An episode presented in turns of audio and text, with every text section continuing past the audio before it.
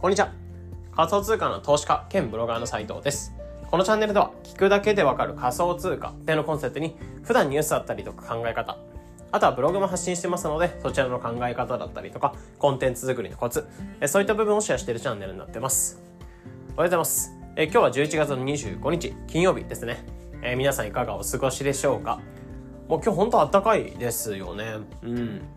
まあ、めちゃめちゃ過ごしやすいなっていうところを感じてるんですけど、今日ちょっと役所の方に、あのー、保育園の書類というか、えー、第2子の保育園入れてくださいみたいな書類っていうのをちょっと出しに行くようがあるので、まあ、この後ちょっと一回音声取って、えー、ツイッターのスペースとかもちょっとやろうかなっていうふうに思ってるので、ツイッターのスペースとか、あと発信内容とかちょっと決めた後に、えー、書類出して、で、その後時間とかがあればカフェとかでちょこっと作業しようかなというふうに思います。なのでまあ今日も本当に金曜日ではありますけど、また土日、明日あったりして、子育て世代とか大変かなと思うんですけど、えー、まあ今日金曜日ってところで平日、まあコツコツできる、えー、方に関してはコツコツと作業の方をしていきましょう。で、まあ今日は何話していこうかなってところで、まあ本当に多分この話題かなってところって、えー、批判殺とメタマスクがユーザーデータ、ユーザーデータ集め、えー、ユーザーデータ集めスタートっていうところ。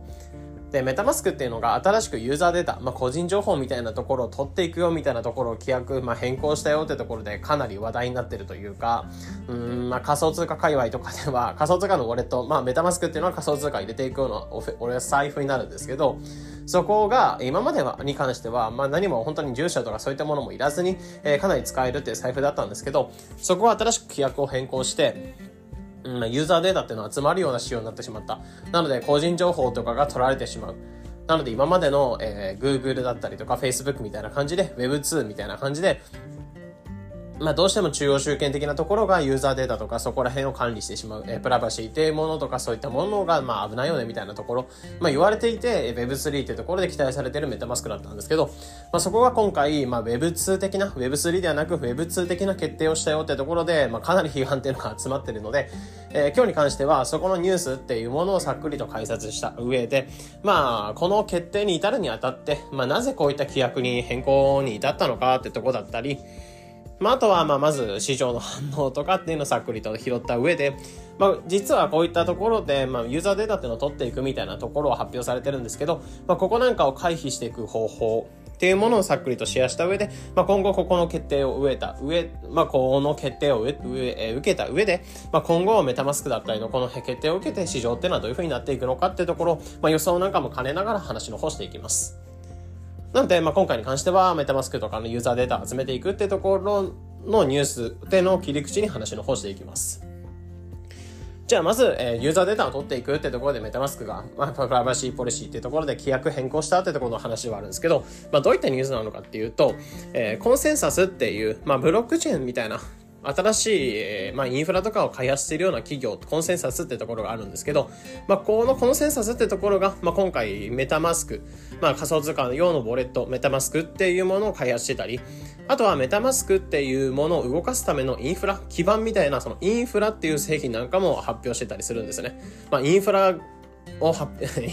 コンセンサスがインフラとなるインフラを開発してるってちょっとややこしいと思うんですけど、という形で、まあ、基盤だったりとか、え仮想通貨用のウォレット、まあ、お財布みたいなところを開発してるのがコンセンサスってところですね。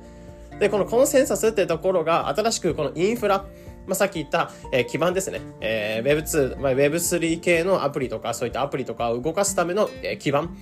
となるインフラの規約とか、でも製品の規約っていうものを新しく変更したよってところで発表していて、で、そのインフラで新しく発表された規約っていうのがユーザーデータだったりとか、まあ、10、まあ、え、と、名前だったりとか、ユーザー名だったりとか、ウォレットアドレスをこれから収集していくよみたいなところに変更したよって発表がありました。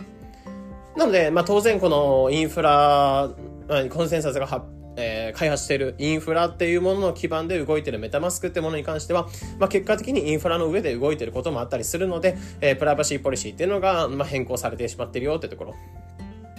なので、まあそのメタマスクっていうのを使ってるユーザーのウォレットアドレスだったりとか、えー、ユーザー名だったりとか、そこら辺なんかが今後収集されていくようなスタイルになるよってところが発表されてました。で、まあ、ここに関しては、まあ、かなり本当に 市場としてはこれを受けた上で、えー、批判っていうのが集まってるような感じで、まあ、結局今までって Web2 っていうところで、まあ、Google とか Facebook が牛耳ってて、まあ、ユーザーデータっていうのは自由に、まあ、そのどう使われてるかわからないよねみたいなところ。でかなり話題になってて Web3 っていうのが新しく流行ってきていて、まあ、仮想通貨だったりとか、えー、ならブロックチェーンっていう技術があることで分散的に動く、えー、またユーザーデータとか取れる取られることなく匿名で、えー、誰でも、まあ、動けるっていうものが、まあ、今まで Web3 の世界であったんですね。で、そこで使われるユーザーデータを取らないような、えー、まあ仮想通貨用のお財布として一番メジャーなのがメタマスクってものが存在してて。まあ、ここはかなりの本当にメジャーな感じで、えー、多分どこの仮想通貨系のサービスを触りましょうみたいなところで調べた時に、メタマスクって名前が出てこないブログってほとんどないかなと思ってて、まあ、本当は他にもいろんなウォレットがあったりするんですけど、まあ、なぜかメタマスクってものが、まあ、一番有名になってきてるって感じですね。なので、かなり重要な存在となってくるんですけど、まあ、そこの上で、まあ、使われてた Web3 の財布なんですけど、まあ、決定としてやっぱりユーザーデータを取っていく。まあ、今まで Web2 的な決定っていうのをこのメタマスクっていうのをしていったってところで、まあ、かなりメタマスクっていうのを使ってたユーザーに関しては批判が殺到してるって感じですね。まあ、匿名で使えてて、誰でもできたのになんでこれからユーザーデータ取っていくんだみたいなところで批判がかなり集まってるって感じですね。でも、まあ、なんでこの決定に至ったのか。まあ、今まで Web3 で期待されてた財布なのに、まあ、この Web2 的な決定をなぜしたのかっていうところだと、まあ、結論としてやっぱり利用の快適さだったりとか、えー、マレーロンダリング、まあ、その、あれですね。まあ、悪いことに使ってしまわれるようなことっていうのはないような感じで、やっぱりメタマスクっていうのをやっぱ開発したかったんじゃないかなってところで。まあ、実はこのマネロン対策だったりとか、まあ、ユーザーの快適性だったりとか、そういったものを向上したいっていうところがやっぱ目標としてあって、えー、そういったことを受けた上で、実は、まあ、ユニスアップだったりとか、まあ、大手の DeFi、まあ、仮想通貨の銀行 DeFi、まあ、ユニスアップってところがあるんですけど、えー、そこなんかも新しくポリシーっていうのを先日発表し、まあ、その規約を変更するよみたいなところで、えー、ユニスアップっていうのを使ってるユーザーの、まずユーザーデータなんかを取っていくよみたいなところ、大手の仮想通貨の銀行なんかもそういった決定で決定なんかもしてたりするんですよね。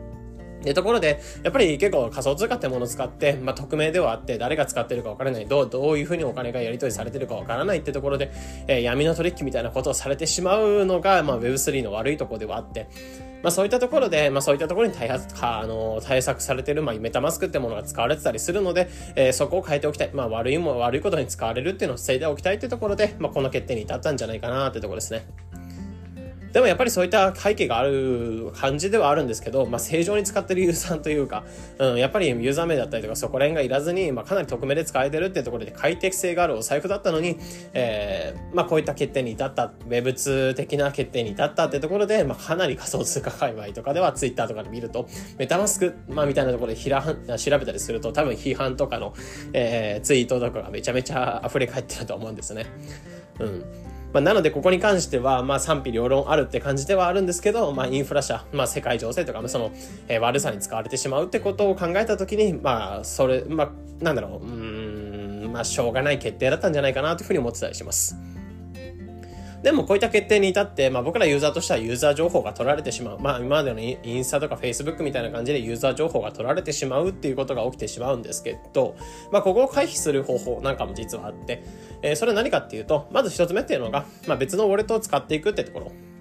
で、二つ目に関しては、えインフラ社、インフ、えコンセンサスが発表、その開発しているインフラっていうところを使わずにメタマスクを動かしていくってところ。まあ、この二つの方法なのかなってところですね。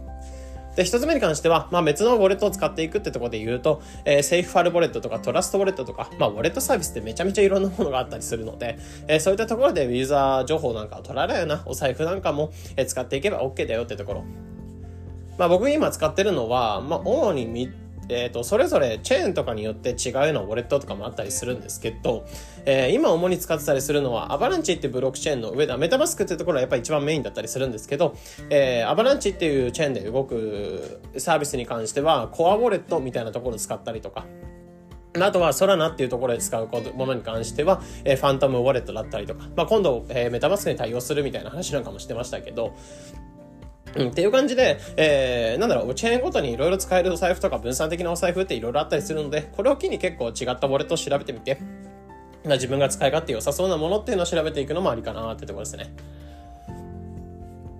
で、次に二つ目っていうのが、えー、インフラ社、インフラっていうところの、そのインフラ基盤みたいなのを使わずにメタマスクを動かしていくってところ。まあ、これに関しては、アルチェミーウォレットとか、というところでいろんなと、えー、あとアン、アンカー、アンクルかな？アンカーっていう基盤なんかがあったりするので、まあ、そういった別のインフラを使っていって、えー、メタマスクっていうのをアップデートさせた上で、まあ、そういった違ったインフラ以外の基盤で動くようなウォレットに、えー、動かしていくっていうところ。まあ、結局インフラってところに関してはいろんなチェーンに対応してたりするので、えー、かなり使い勝手がいいってところではあるんですけど、ユーザーデータが取るような基盤ではなくて、ユーザーデータ取らないような基盤っていうのを使っていく。まあ、他の基盤なんかを使っていくってことを、まあえー、考えていくのも一つユーザーデータを取られないための、まあ、設定かな、回避する方法かなってところですね。なので、まあもちろん回避する方法なんかもあったりして、まあ、調べたりするとそこは出てくるって感じですね。じゃあ、ここまで話してた内容としては、まあ、コンセンサスというところがインフラの、えー、プライバシーポリシー、まあ、規約みたいな変更したよってところで、まあ、結局インフラっていうものを使いながらメタマスクっていうものを動いてたりするので、メタマスクってものを使ってる。メタマスクでインフラっていう基盤を使ってメタマスクを動かしている人にとっては、まあ、今後ユーザーデータなんかを取られてしまう可能性があるよってところ。で、ここに対して仮想通貨界隈に関してはかなり批判が集まってるっていう話で。でもこれなんで決定したかっていうと、やっぱりユーザー情報だったりとか取った上で、まあ、なる悪用されるリスクっていうのを減らしていくために、まあ、どうしてもなんか苦渋の選択だったんじゃないかなってところで、まあ、結局ユニスアップみたいな大手の場所なんかもプライバシーポリシー、まあ、そのユーザーデータを取っていくみたいな情報なんかも発表されていて、まあ、今後こういったトレンドなんかも一つ生まれるんじゃないかなってところですね。まあでも回避する方法なんかもあって、一つ目に関しては違うウォレットを使っていく。で、二つ目に関してはインフラっていう基盤を使わずに別のアルチェミーとか、そういったところで違った基盤を使っていった上で、まあメタマスクを動かしていく。まあこういった決定なんかも、まあユーザーデータを取られない、えー、匿名で使っていきたいって人にとっては選択肢としてはあるよというところですね。じゃあここを受けた上で、まあ、今後こういったメタマスクの結果を受けた上で市場っていうふうにどういって市場はどういうふうになっていくのかっていうとこなんかも個人的な予想なんかも踏まえつつ、まあ、プラスアルファ話していきたいかなと思うんですけど、まあ、ここはメタマスクのユーザー離れっていうのがシンプルに進むかなっていうところをまず思っていてなので、やっぱりユーザー情報なんかを取られるウォレット使いたくない。やっぱり Web2、Web2 的な財布なんか使いたくないってところで、まあ、さっき言ったようなコアウォレットとか、まあ、トラストウォレットとか、セーフパルウォレットとか、っていう形でいろんなウォレットにユーザーが逃げていく可能性があるよ。なので、ここまで王者だったメタマスクっていうのがちょっと画像崩れる可能性もあるんじゃないかなってところですね。でも二つ目っていうのは、さっき言ったようにマネーロンダリングとか悪用されるリスクっていうのが減らされて減らせるってところではあるので、えー、メタマスクってものを使って、えー、まあ、仮想通貨の詐欺を行う。まあ、結構やっぱメタマスクっていうのはイメージャーだったりするので、そういったところを使って詐欺をする人たちが減らされていく。で、しかも、まあ、ユーザー情報を取っていけるってところではあるので、その情報を使って、え国っていうのが、まあ、個人情報っていうのを扱いやすくなってくる。仮想通貨っていうのはかなり見えない部分とか、税金対策とか、まあ、多分脱税とかしてる人は多分いたと思うんですけど、えそこなんかを、えー、この仕組みがあることで、まあ、国っていうのは追跡して、まあ、この人脱税してるじゃんとかっていうところを、まあ、ちょっと追跡しやすくなるよってところですね。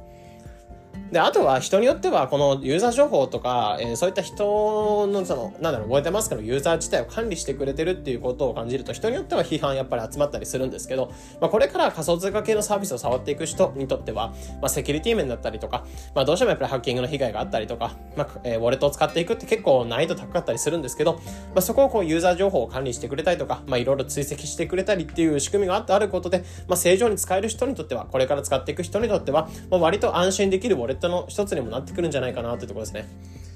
なので、まあ、既存で今使ってるユーザーにとっては、まあ、これどういうふうに動いて動いていこうかなというところを考えると思うんですけど、やっぱりこれから仮想通貨系のサービスとかを触っていく人にとっては、メタマスクで結構安心できる財布かな。まあ、Web2 的な、別に、えー、これから使っていく人にとっては Web3 である必要ない、ない、分散的である必要ないっていう状況もあると思うので、まあ、そういった別に Web2 でも Web3 でもどっちでもいいよみたいな人にとっては、えー、こういったメタマスクなんかを使っていく、まあ、一つやっぱメジャーではあるので、そこを使っていく選択肢っても生まれるかなと思うので、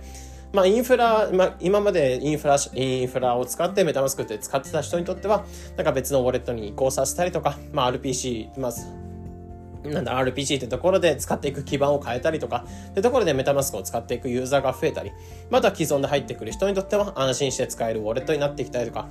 あとは情報とかが追跡しやしやすくなったりするので、脱税対策とか、まあ、ネロン対策とか、まあそういったものもできるんじゃないかなというところで、えー、ここまで思ってますね。なので、これからに関しては本当にクレカ、まあそのサービスによって使っていくクレジットカードとかを例えば変えていく、まあ例えば経費用とか、あとは普通にプライベート用とかっていう形で、まあ使っていくクレジットカードとか、まああとはお店によってなんかポイントがつくのでこっちの方がいいみたいな感じで使っていくクレジットカードとかを、あとは決済会社とか変えるようなイメージで、えー、ウォレットに関しても場合とか場所によって変えていく、まあウォレットを変えていくような時代にもなるんじゃないかなというふうにお伝えします。なので、ここの未来だったりとかっていうのは別になんか批判とかすごい集まってたりするんですけど、まあ、個人的には結構あの明るい未来というか、まあ、割とそういったなんだろう、うん、まあ、こういった決定した財布なんかもあるし、えそれぞれ本当に言っちゃえば使いたいウォレットっていうのを使っていけるような時代というか、まあ、全部、なんだろ、仕様が全部一緒で、どのウォレットを使ったらいいかわからない。まあ、結局そこでメタマスクを選ぼうみたいなユーザーではなくて、えー、シンプルに、まあ、ここはユーザー情報を取ってくれるから安心とか、まあ、逆にこういったところに関しては分散的な財布を使っ使使った方が使い勝手いいよね、みたいなことが生まれたりとか。というところで、まあ、これからまあ使いたいウォレットとか使えるウォレットっていうのをより選びやすくなってくる時代っていうのは生まれるんじゃないかなと思ってたりするので、まあ、なら悲観とか、まあ、もちろんユーザー情報とか取るのかよみたいなことを裏切りなんかあったりすると思うんですけど、まあ、個人的には結構明るい、えま、明るいニュースというか、まあ、そういったところで捉えてるっていうところでシェアの方させていただきました。なので今回メタマスクのユーザーポリシー、まあ、ユーザー情報を取っていくみたいな情報に対してもちょっと気になってた人の参考になれば幸いです。えー、このような形でこのチャンネルでは仮想通貨についてできるだけ分かりやすくお伝えしております。日々の情報収集やトレードにお役立てください。というところで本日の配信これで以上になります。良い一日を。